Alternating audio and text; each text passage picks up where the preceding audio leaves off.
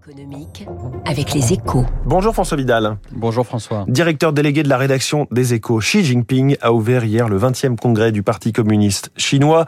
L'occasion pour le maître incontesté de Pékin de réaffirmer sa fermeté politique, d'afficher sa volonté de supplanter les États-Unis comme première puissance mondiale.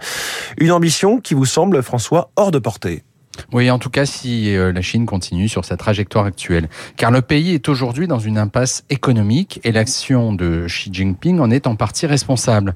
En fait, entre la fin des années 70 et le milieu des années 2010, le pays a fait de son développement économique une priorité absolue, avec le succès que l'on sait. Hein.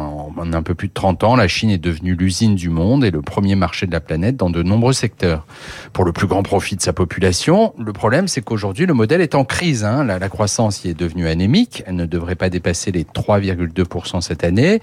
Un jeune urbain sur cinq est au chômage et l'immobilier, véritable poumon de l'activité, est à bout de souffle. Alors qu'est-ce qui explique cette crise de croissance? Deux choses. D'abord, un excès d'endettement, notamment au niveau des collectivités locales. Selon la banque Natixis, la dette chinoise représente 275% du PIB, un véritable boulet qui pèse désormais sur la croissance et limite les espoirs de relance.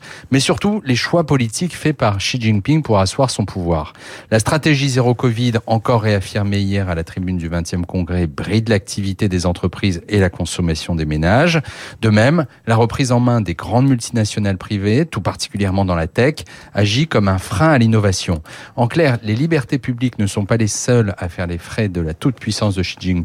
L'économie en est également victime et le maître de Pékin, dans la reconduction pour un troisième mandat de cinq ans à la tête du pays ne fait pas de doute, ferait bien de s'en préoccuper s'il ne veut pas que son agenda soit dicté par l'actualité économique.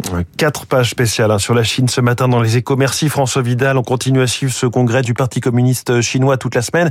Je redonne la une de votre journal, Les échos. Il faut une politique massive pour réindustrialiser l'Europe. C'est une citation d'Emmanuel Macron, le président de la République, qui a accordé un grand entretien exclusif aux échos à l'occasion du mondial de l'auto. Le mondial, on continue à parler dans, une minute avec Flavien Nevy, le patron de l'observatoire CTLM de l'automobile, sans doute le meilleur expert du secteur sur la place de